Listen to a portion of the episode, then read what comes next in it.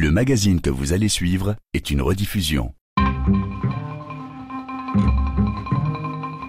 Les archives d'Afrique à la FOCA.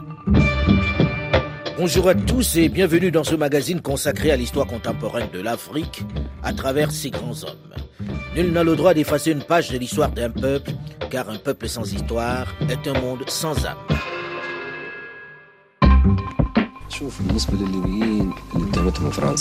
En ce qui concerne les Libyens accusés par la France, ils occupent des fonctions générales connues de tous.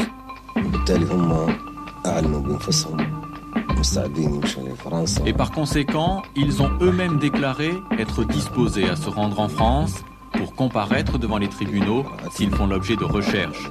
Et s'ils sont sûrs de leur innocence, ils sont responsables et ils doivent assumer. Depuis les frappes de l'armée américaine sur sa résidence de Tripoli et sur les points militaires stratégiques du pays, attaque qui a coûté la vie à sa fille adoptive, Muammar Gaddafi, après une longue période de silence, semble plus discret et plus arrangeant, notamment vis-à-vis de certains de ses voisins comme le Tchad, avec qui il a visiblement fait la paix après plus d'une décennie de conflits. Tout laisse penser que le guide libyen, après une vingtaine d'années au pouvoir, avec désormais une économie en grande difficulté, a décidé de s'assagir, de calmer ses ardeurs. C'est ce qui explique vraisemblablement le fait qu'aux premières heures après l'attentat sur l'avion de la Paname au-dessus de l'Écosse, qui a fait 259 victimes, essentiellement des Américains, les regards se tournent surtout vers l'Iran et autres mouvements terroristes du Proche-Orient.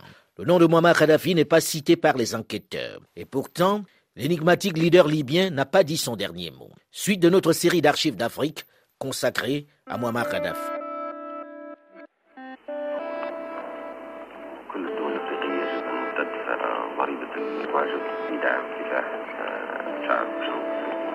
Premièrement, tout le continent africain doit payer le tribut qu'il doit aux pays de la ligne du front qui sont en face du racisme en Afrique du Sud.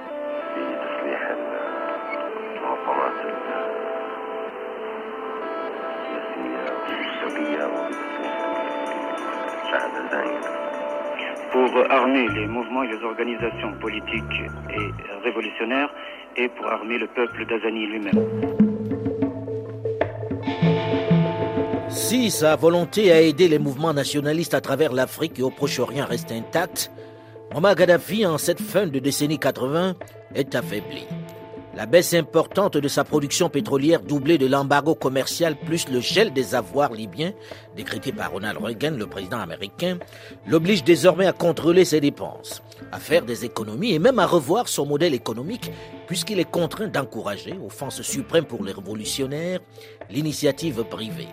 Dans certaines capitales occidentales où la propagande mise en place par Washington fonctionne à plein régime, on le dit dépressif, malade et même agonisant. Les auteurs de cette campagne y croient eux-mêmes au point de ne pas associer son nom à l'attentat de la Paname au-dessus de l'Écosse. Téhéran a démenti toute responsabilité dans la tragédie, mais les experts américains vont flairer toutes les pistes, notamment celles qui déjà portent la griffe d'Abu Nidal. D'après CBS, en effet, le terroriste palestinien aurait pu mettre sur pied toute l'opération. Jean-Luc S. Washington, France Inter. Déjà vraisemblable pour des raisons techniques, la thèse de l'attentat est donc donnée ce soir comme très probable. Le fait dominant dans cette hypothèse est bien que Téhéran nie catégoriquement toute implication dans la catastrophe aérienne. Un correspondance réclamant des gardiens de la révolution islamique a en effet revendiqué l'attentat. Il a indiqué que c'était une double vengeance, citant à la fois la présence en Amérique de la famille du Shah d'Iran et puis donc cette explosion de l'Airbus iranien abattu par la marine américaine l'été dernier au-dessus du golfe Persique. Dans un premier temps donc, personne ne semble mettre en accusation le guide de la révolution libyenne dans cette tragédie. Kadhafi peut dormir tranquille. Et pourtant, les enquêteurs vont, dans les mois suivants, trouver une piste qui les conduit à Tripoli. En réalité, un des minuteurs que les experts disent vendus à la Libye aurait été retrouvé sur le lieu du crash de l'avion. Un détonateur qui devient quasiment l'unique élément qui va mettre en cause la Libye et qui donne l'opportunité aux enquêteurs du FBI d'établir une probable relation entre cet attentat de Lockerbie et le raid américain sur la résidence de Muammar Kadhafi qui a coûté la vie à sa fille adoptive Anna. Les autres pistes qui pointent du doigt d'autres organisations terroristes sont carrément abandonnées. Le scénario commence à s'écrire. Mais Kadhafi semble serein parce que les éléments que l'on brandit semblent un peu minces pour le mettre en cause. C'est dans ce climat que survient un autre drame, une tragédie sur le sol africain cette fois-ci. Pratiquement aucun espoir de retrouver des survivants parmi les 156 passagers et 15 membres d'équipage du Décélis d'UTA qui a explosé en vol au Niger, au cœur du désert du Ténéré. Explosion en vol à haute altitude, c'est une quasi-certitude. Attentat, c'est une probabilité. Probabilité qui va très rapidement devenir une certitude aussi. Une dure réalité qui dépasse l'entendement de toute l'opinion internationale. L'épave de l'appareil localisé dès hier soir par un satellite américain. Ce matin, à l'aube, un avion militaire Transal a retrouvé les débris du décélis du TA éparpillés sur une centaine de kilomètres carrés au Niger, en plein cœur du désert de Ténéré, exactement sur la route du dernier rallye Paris-Dakar. Une zone très difficile d'accès, un paysage de sable et de pirailles. Ce sont les soldats français du dispositif épervier au Tchad qui ont été chargés des opérations de secours. Le Décélis transportait une centaine d'Africains, 46 Français, une dizaine d'Italiens et une dizaine d'anglo-saxons. Parmi les passagers, un ministre tchadien, l'épouse de l'ambassadeur des États-Unis au Tchad et le frère du secrétaire général du gouvernement français, M. Denois de Saint-Marc, à qui le président Mitterrand a présenté ses condoléances, ainsi qu'à toutes les familles des disparus au cours du Conseil des ministres. Comme d'habitude, cet attentat meurtrier va être revendiqué dans un premier temps par quelques groupuscules terroristes islamiques à travers le monde. L'auteur anonyme de l'appel, qui parlait anglais avec un fort accent étranger, s'est présenté comme un porte-parole du djihad islamique. Le texte qu'il a lu commençait ainsi Au nom d'Allah et de l'imam Khomeini. Je vous en cite les principaux passages. Nous sommes fiers de cette action qui a pleinement réussi. Les Français ne doivent plus échanger des informations avec les Israéliens sur le cheikh Obeid. La France est prévenue qu'elle se souvienne des attentats à Paris en 85 et 86. Vive la République islamique d'Iran signé le djihad islamique. Bertrand Vanier, France Inter. Cette revendication fantaisiste ne va pas occuper longtemps l'attention des enquêteurs français qui rapidement vont retrouver la piste libyenne. En même temps que la police américaine réclame pour l'attentat contre le Boeing de la Paname Abdel Basset al-Megrahi et Ali Amin Khalifa Fima, la justice française souhaite entendre ceux qu'elle a finalement identifiés comme les auteurs du crash du TA. Guillaume Denois de Saint-Marc, vous avez perdu dans cet attentat du vol 772 votre père. Vous avez par la suite, pour vous faire entendre, créé un collectif. Les familles du décédis du TA en colère. Ce qui, entre autres, vous a permis de suivre de très très près cette enquête qui était menée par le juge Jean-Louis Bruguière. Sait-on clairement qui a organisé et perpétré cet attentat? On sait exactement qui a organisé l'attentat. Hmm. Euh, c'est le beau-frère de Kadhafi, Abdallah Senoussi, qui aujourd'hui est en captivité en Libye après être passé par le Mali et la Mauritanie. Il a été arrêté. Euh, il aurait voyagé du Mali, du Mali, d'après ce que j'ai compris, il aurait fait un touch and go au Maroc pour mhm. finalement être arrêté en Mauritanie, à Nouakchott, euh, il y a quelques mois de ça. Et ensuite, il a été extradé, malgré le fait que la France ait demandé aussi l'extradition, ainsi que la CPI. La Libye l'a fait de son côté. Et il a été extradé en Libye. Sous quel chef d'accusation? Alors, les chefs d'accusation pour l'extradition sont, sont des délimineurs parce que sinon il encourait la peine de mort et la Mauritanie ne l'aurait pas, n'aurait pas accepté la demande d'extradition. Euh, maintenant, on sait très bien que Senoussi, c'est vraiment l'homme des basses besognes de Kadhafi. C'est-à-dire qu'il n'a exécuté que ce que lui avait demandé euh, Muammar Kadhafi. Il avait aussi une sorte d'autonomie. Hein. C'était, il n'était pas le, roi, mais il était mais aurait-il pu organiser un tel attentat s'il n'avait pas eu le feu vert du guide Oui, c'est possible parce que à ce moment-là, le guide était plutôt dans un rapprochement avec la France ce qui ne plaisait pas aux services secrets, ce qui ne plaisait pas à l'armée et à certains euh, proches de Kadhafi. Et il se peut que Abdel Senoussi ait pris euh, l'initiative de le faire. Maintenant, il y a une autre nouvelle quand même, c'est qu'a priori, dans cet avion, devait y avoir l'actuel président libyen.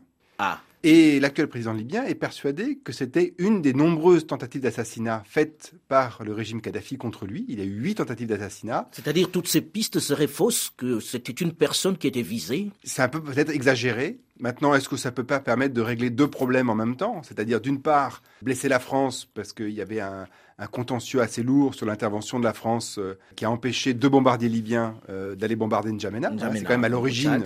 Et, ça, dans les négociations avec la Libye, c'est revenu systématiquement. Hein. Mais en attendant, dans cette période de 1992, les suspects ne sont pas inquiétés et restent protégés en Libye. Kadhafi, qui voit l'étau se resserrer peu à peu autour de lui en cette année 1992, s'organise. Malgré les doutes sur les personnes incriminées dans l'attentat de la Paname, les États-Unis et la Grande-Bretagne obtiennent le 21 janvier 1992 du Conseil de sécurité des Nations Unies que la Libye extrade les deux suspects vers les États-Unis ou vers la Grande-Bretagne. Le même Conseil de sécurité exige que Tripoli coopère avec la France dans l'attentat du DC-10 du TA. Mais il n'est pas question pour Gaddafi de livrer qui que ce soit aux Américains. En ce qui concerne les Libyens accusés par la France, ils occupent des fonctions générales connues de tous.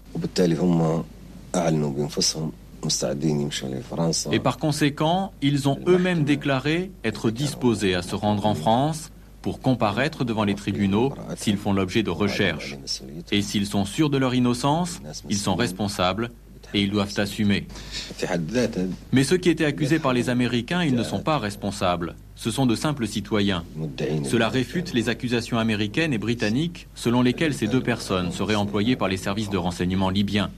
Et en tant que simples citoyens, ils ne peuvent se rendre dans des pays comme les États-Unis ou la Grande-Bretagne et comme tout un chacun, ils en auraient peur. La position de Gaddafi, malgré ses propos, est assez floue.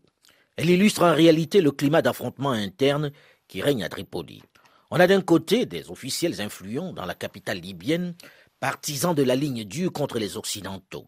Cette ligne dure, qui refuse de négocier avec les Américains et les Français et qui s'interdit de livrer les suspects, est symbolisée par le puissant responsable des comités révolutionnaires, Abdeselam Jaloud, celui qui gère la manne pétrolière, et puis on a un autre camp, plus favorable pour parler, à un arrangement avec les Occidentaux. Abdallah Senoussi, le beau-frère de Gaddafi, le vice-président des services de renseignement libyens. Il est le chef de file de cette option. Pourtant, il est accusé dans l'enquête parisienne. Il est présenté comme celui-là même qui a fourni l'engin explosif, qui a donné les instructions et piloté les opérations dans l'attentat du DC-10 du TA. Il est ouvert à la négociation, mais pas à la livraison des suspects. Face à ces clans, Gaddafi ne prend pas de décisions. Il s'organise plutôt en prévision des sanctions qui, c'est certain, vont tomber. Il faut prendre les devants avant que les choses ne se compliquent. C'est pourquoi il importe tous azimuts les denrées qui pourraient venir à manquer en cas d'embargo. Et pour avoir des revenus, il crée rapidement la Oil Invest, qui achète de nombreux circuits de distribution de carburant, tant en Afrique qu'en Europe. Ainsi, on a la Tamoil en Italie, la Holborn Europa à Hambourg en Allemagne, il diminue dans le même temps considérablement ses soutiens aux différents mouvements révolutionnaires qu'il finançait et invite au passage l'OLP, l'Organisation de libération de la Palestine de Yasser Arafat, à trouver un autre sponsor, puis procède sur le plan national à une forte décentralisation. La grande Jamaïria libyenne, populaire et socialiste, devient tout simplement la Jamaïria libyenne.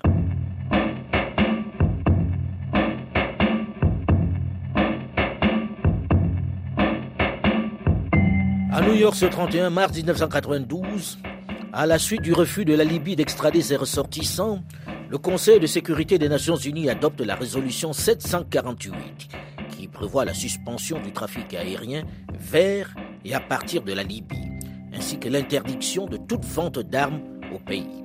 Cette résolution va être renforcée un peu plus d'un an plus tard par la 883, qui adopte le gel des avoirs libyens à l'étranger y compris les revenus pétroliers qui représentent 96% de ses exportations.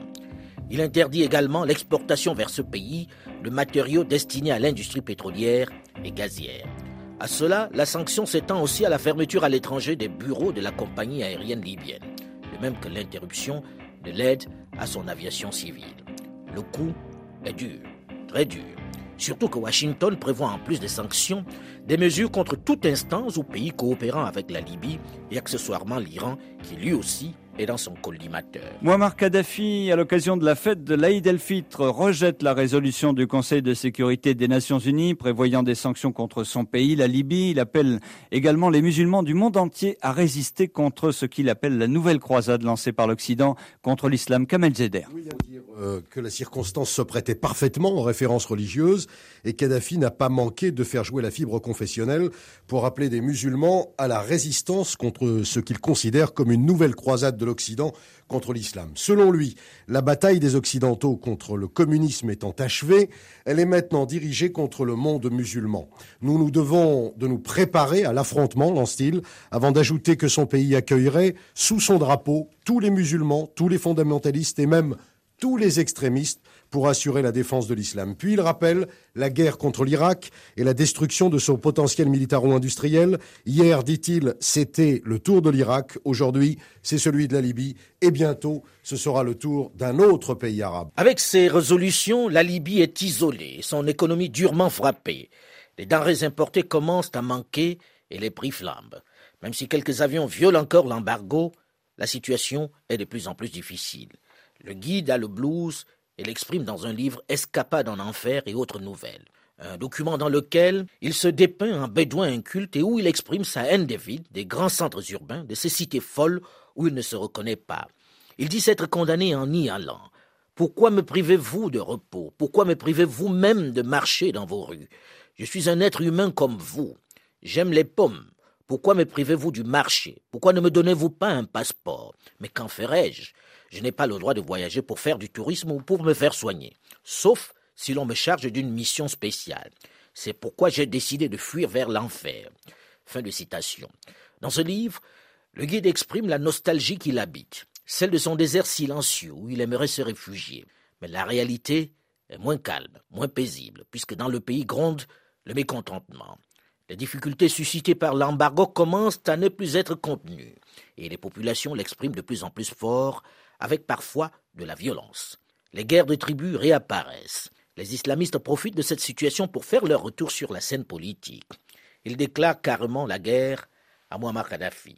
C'est dans ce contexte qu'un nouveau président démocrate, celui-ci, fait son entrée à la Maison Blanche. I, William Jefferson Clinton, do solemnly swear that I will faithfully execute the office of President of the United States. Il est midi à Washington. Bill Clinton prête serment. Il défendra la Constitution. Il devient le 42e président des États-Unis d'Amérique. Bill Clinton, qui remplace George Bush, n'a pas l'intention de changer de politique vis-à-vis de la Libye. Au contraire, puisque le nouveau président va durcir les sanctions vis-à-vis de Tripoli en imposant une restriction supplémentaire l'interdiction d'investir en Libye avec la loi Amato-Kennedy. Malgré les bravades du guide, rien ne va plus. Il va même échapper à une énième tentative de putsch contre lui organisée par des organisations islamiques. Deux de ces charmantes et pulpeuses Amazones qui le protègent vont y laisser la vie. C'est après cela qu'il va être le premier à lancer un mandat d'arrêt contre Oussama Ben Laden qu'il considère comme un islamiste dangereux. Nous sommes six ans avant les attentats sur le World Trade Center.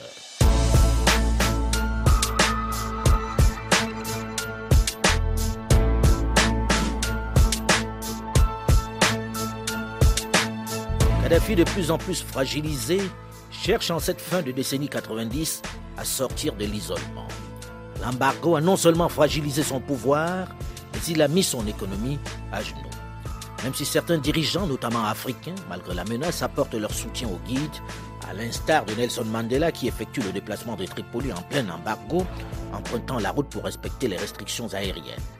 Au nombre de ses amis, ils sont quelques-uns, à l'instar de Blaise Compaoré du Burkina Faso, à être régulièrement reçus à Tripoli par le guide, qui sait se montrer généreux, mais qui bénéficie également de leur rayonnement, de leur ouverture pour écouler une partie de sa production de pétrole frappée par l'embargo, et pour développer quelques affaires avec ses outils de financement. Mais ces arrangements et ce trafic ne représentent pas grand-chose pour relancer l'économie libyenne. Il faut amorcer un changement, soigner son image sur le plan international, se débarrasser de cette image de terroriste qui lui colle à la peau. C'est le prix à payer s'il veut conserver son pouvoir. La pauvreté, l'insécurité, la corruption, le trafic de cigarettes et de drogues menacent son régime et font le lit des islamistes. Une fronde sociale, il ne peut se le permettre le soutien de ses pairs de l'OUA, l'Organisation de l'Unité africaine, qui ont fini par braver en 1998 l'embargo, n'est pas assez fort pour pousser les Occidentaux à mettre un terme à cette situation. Le guide Muammar Kadhafi n'a pas dit son dernier mot, comme nous allons le voir dans la suite de cette série d'archives d'Afrique que nous lui consacrons. Rendez-vous donc dans une dizaine de minutes, juste après une nouvelle édition du journal sur Radio France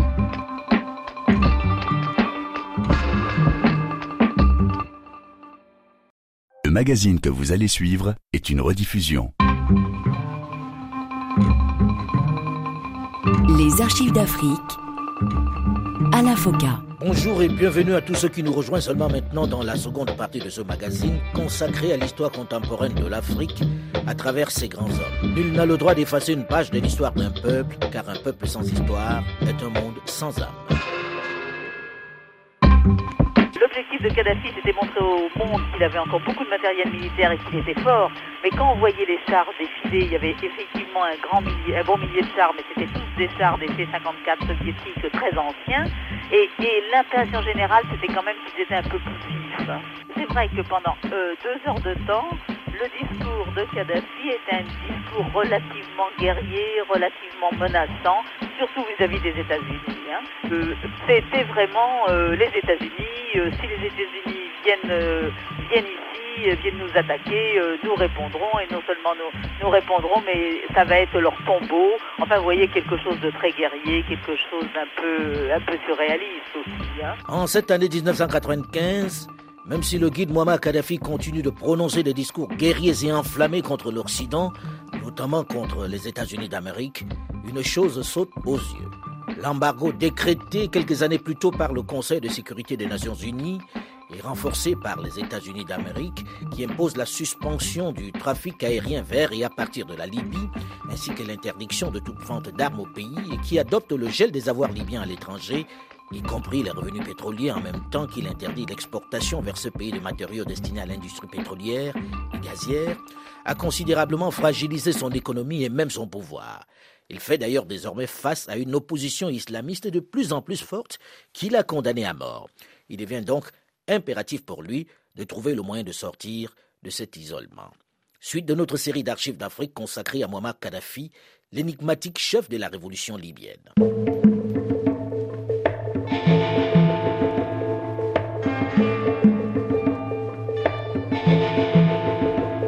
Isolé, ostracisé, cible de quelques tentatives de putsch de plus en plus précises, Muammar Kadhafi cherche un moyen de rebondir, de retrouver sa place dans le concert des nations. C'est la solution pour relancer son économie et donner à son peuple les biens, les denrées qui, en raison de l'embargo, deviennent de plus en plus chers. Mais il n'est pas prêt à livrer les suspects que réclament les États-Unis d'Amérique dans l'enquête sur l'attentat de l'avion de la Paname sur Lockerbie en Écosse. Alors pour avoir un peu d'air, il se tourne vers les pays africains de la sous-région, notamment ceux du sud du Sahara.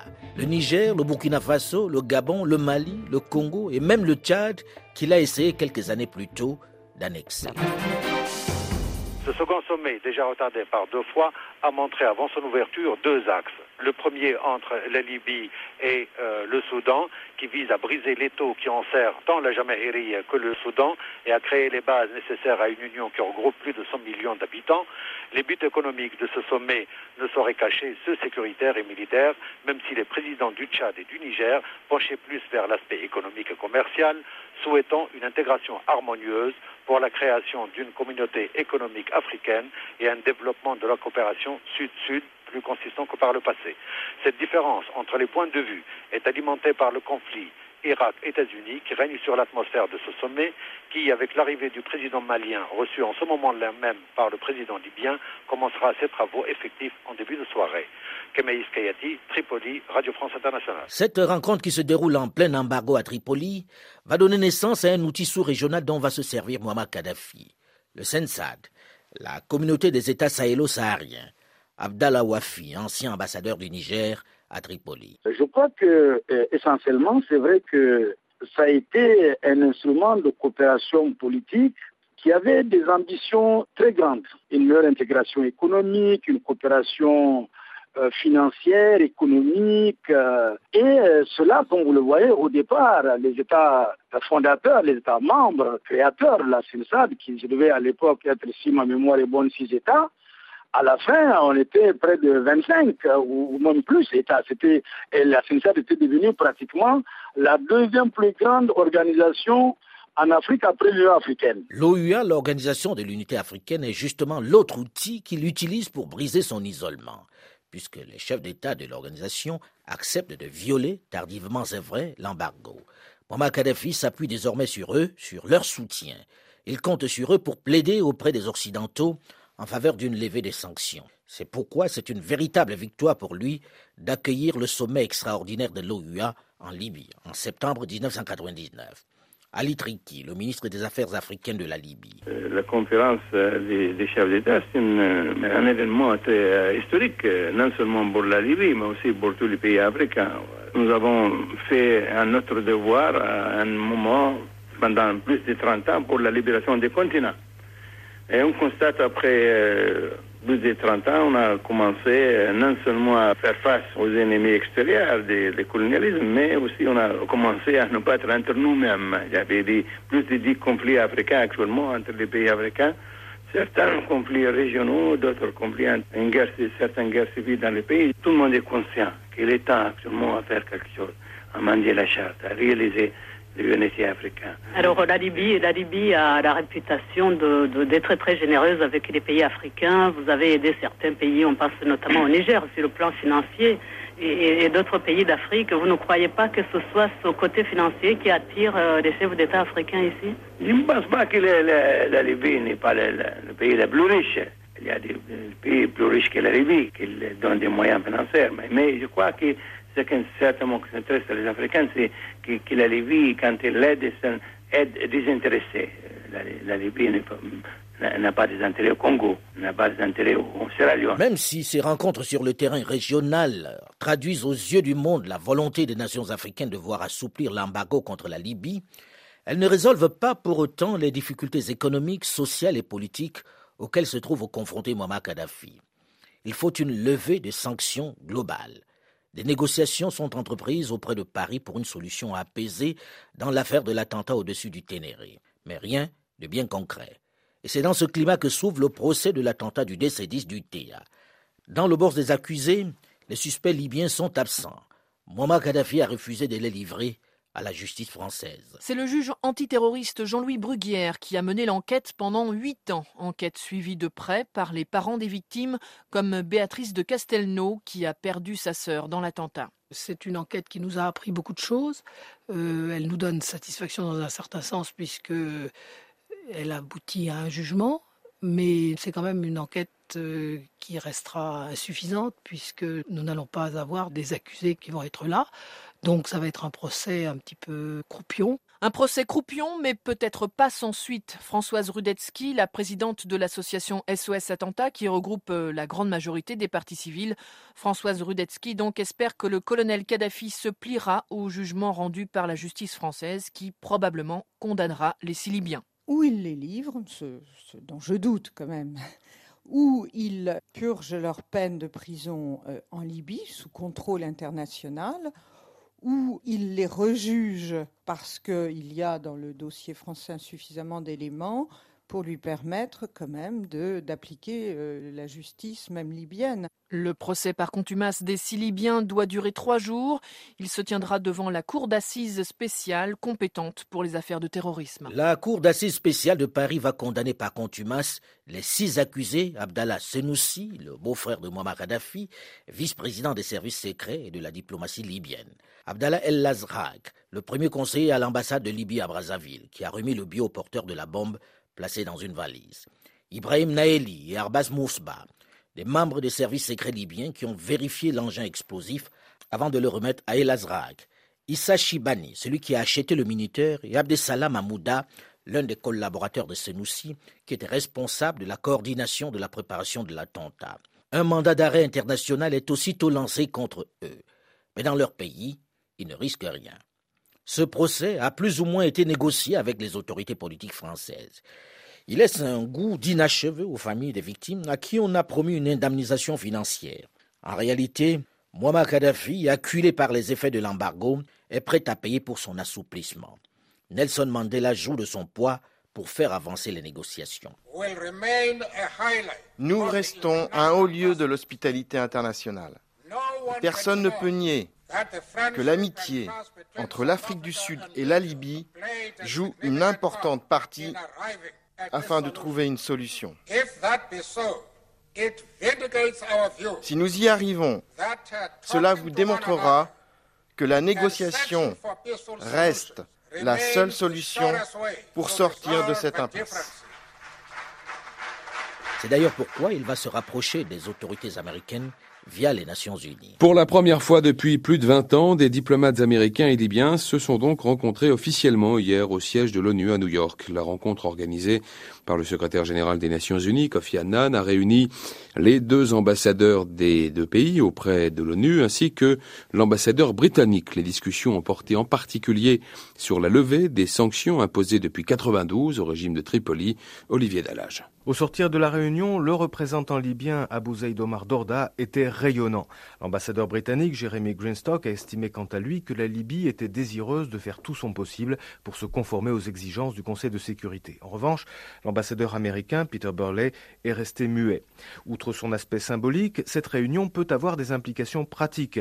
D'ici au début juillet, le secrétaire général de l'ONU devra en effet soumettre un rapport au Conseil de sécurité pour recommander ou non la levée des sanctions définitives contre la Libye. L'embargo avait en effet été levé, mais à titre provisoire, après la livraison par Tripoli le 5 avril dernier des deux suspects libyens dans l'attentat de Lockerbie et leur transfert aux Pays-Bas pour y être jugés. Depuis lors, la Grande-Bretagne avait repris ses contacts avec la Libye. La France a dépêché voici quelques semaines à Tripoli le conseiller pour les affaires africaines du président Chirac. De nombreux chefs d'État et ministres arabes et africains se sont succédés en Libye et ce dimanche, le colonel Kadhafi est attendu en Afrique du Sud. À leur tour, donc, les États-Unis lèvent l'ostracisme dont la Libye était frappée, mais ce n'est pour le moment qu'un premier pas timide, symbolique sans doute, mais qui n'engage encore à rien. Je suis soulagé d'apprendre que les deux Libyens sont arrivés sains et saufs aux Pays-Bas. Cette petite phrase de Kofi Annan en dit long sur les tractations longues et difficiles menées par l'ONU, par Nelson Mandela et d'autres pour persuader Tripoli de livrer les deux suspects à la justice écossaise. En effet, la Libye qui avait pourtant obtenu que ces deux ressortissants soient jugés en terrain neutre par une cour écossaise et selon le droit écossais, continuait d'exiger d'ultimes garanties garantie non seulement sur la sécurité des deux hommes, mais également sur la levée des sanctions. C'est aujourd'hui chose faite. Au plan sécurité, les deux Libyens seront surveillés par des observateurs de l'ONU, ainsi que l'explique Kofi Annan. Oui, je vois. En tout cas, on va être là pour quelques temps. Franchement, je ne peux pas vous répondre si on va être là tout le mais en tout cas pour euh, quelques temps. Je crois qu'on doit être là euh, pour suffisamment longtemps pour assurer et le gouvernement libyen, les autres, on maintient notre promesse. Restent les sanctions. Elles viennent d'être suspendues. Conformément à la résolution, le secrétaire général vient d'informer par lettre le Conseil de sécurité de l'arrivée des deux hommes aux Pays-Bas. Kofi Annan devra, sous 90 jours, faire un rapport positif au Conseil, ce qui devrait déboucher sur la levée définitive de l'embargo. Célia Davarenne, Nations Unies, New York, après tant d'années de tergiversation, de tension, de résistance, Muammar Kadhafi a fini par céder en ce mois d'avril 1999, bien qu'il ne reconnaisse pas la culpabilité des deux suspects libyens que réclame la justice britannique. Un procès se prépare. Abdelbasset Al-Megrahi et Ali Amin Khalifa Fima sont finalement jugés aux Pays-Bas par des juges écossais. Dès leur arrivée à la haine, l'ONU et l'Union européenne ont levé les sanctions qui pesait sur la Libye. Voilà pourquoi je suis ici. Elle, c'est ma fille, Theodora Cohen. Elle avait 20 ans quand son avion a explosé au-dessus de Lockerbie. C'était il y a 11 ans. 270 personnes sont mortes dans l'attentat de Lockerbie. Leurs familles attendent depuis des années que la justice passe. Pourtant, à la veille du procès, ils ne semblent plus y croire vraiment. On oublie que les suspects sont des agents secrets libyens. Ils n'ont pas fait ça d'eux-mêmes. Ils n'ont pas fait ça tout seuls. Alors, où sont les autres? Qu'est-ce qu'on fait avec les autres et qu'est-ce qu'on fera à leur propos? Je suis très inquiète car s'ils sont innocentés, il n'y aura pas de justice. Et si on ne remonte pas jusqu'à Kadhafi, il n'y aura définitivement pas de justice.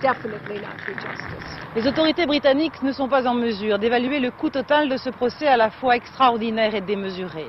La justice internationale a un prix, mais elle a aussi des limites. Dans le box des accusés, il n'y a que deux suspects et aucun commanditaire. Si en Occident l'on se réjouit au moins de la présence de ces deux suspects dans le box des accusés, l'on espère dans le même temps que le nom de Muammar Kadhafi sera cité lors du procès. Pourtant, à Tripoli, l'on semble plutôt serein. Certains imaginent même déjà les deux accusés lavés de tout soupçon et reprenant l'avion retour pour le pays, tant l'enquête américaine semble à charge, mais avec peu d'évidence.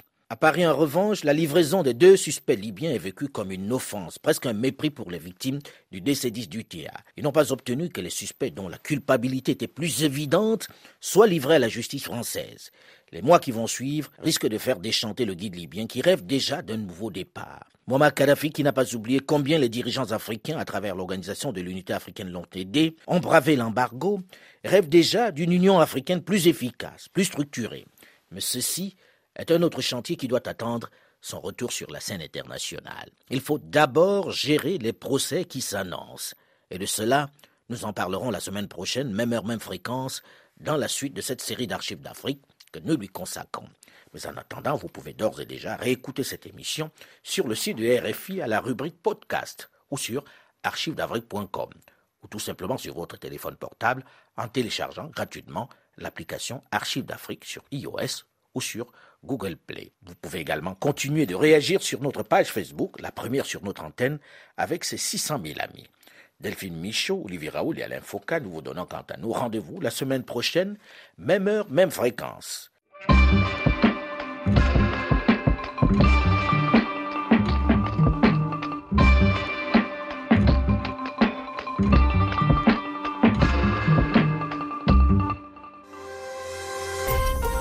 RFI à Lomé, 91.5 FM.